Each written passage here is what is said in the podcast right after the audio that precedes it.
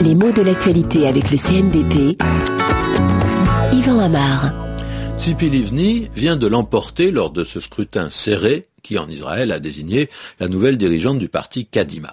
Scrutin serré match serré et même victoire serrée, ce sont les expressions qui ont dominé les résultats. Et cet adjectif serré, il m'intéresse parce qu'il revient sans cesse dans les commentaires qui suivent ce genre d'élection lorsque le vainqueur devance de très peu celui qu'il suit. Alors, une victoire serrée, en général, ça s'oppose à une victoire large. Serré large, on a deux adjectifs qui ne sont pourtant pas opposés quand on les prend dans leur sens littéral, seulement l'usage figuré, ça change la donne. Et on peut se demander d'où vient cette image, victoire serrée. Bah, ça vient du sport, et notamment d'une course. Lors d'une épreuve sportive, quand deux concurrents sont proches l'un de l'autre, on va évaluer l'écart qui les sépare et essayer de déterminer ah, s'il s'accroît ou bien s'il diminue. Et s'il diminue, on va dire qu'il se resserre. Donc, on est en face d'une magnifique figure de style. Ce n'est pas, à proprement parler, la victoire qui est serrée. On peut dire peut-être que c'est l'écart qui est serré. Mais non, il est même pas vraiment serré l'écart. Il se resserre. C'est un petit peu différent. Seulement on fait glisser l'adjectif d'un mot vers l'autre, d'une réalité vers l'autre.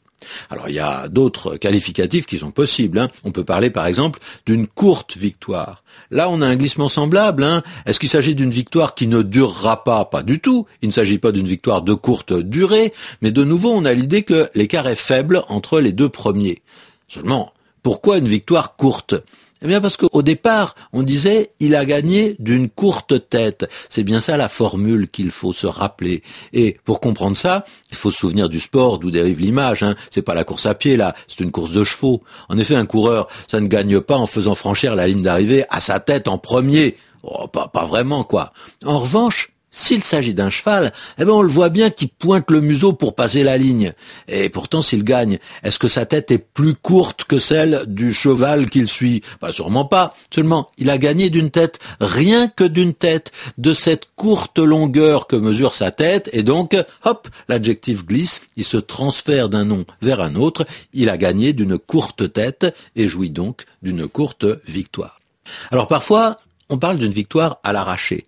On est encore dans le domaine du sport, mais c'est différent, c'est plutôt l'haltérophilie, et on a l'idée d'un succès qui est acquis de justesse. Mais la comparaison n'est pas la même. À l'arraché, ça évoque un effort de dernière minute, brusque, dans lequel on met toute son énergie. On a une nuance de plus. Hein. Cette victoire qui est souvent inattendue, elle est due à un sursaut ultime, et donc elle est à mettre d'autant plus au crédit de celui qui, l'arrache. Mais en même temps, on pointe que la bataille tout entière a été incertaine, et que même on aurait pu croire que l'adversaire allait l'emporter ce qui est un peu le contraire du scrutin qui vient de couronner Tsipi Livni.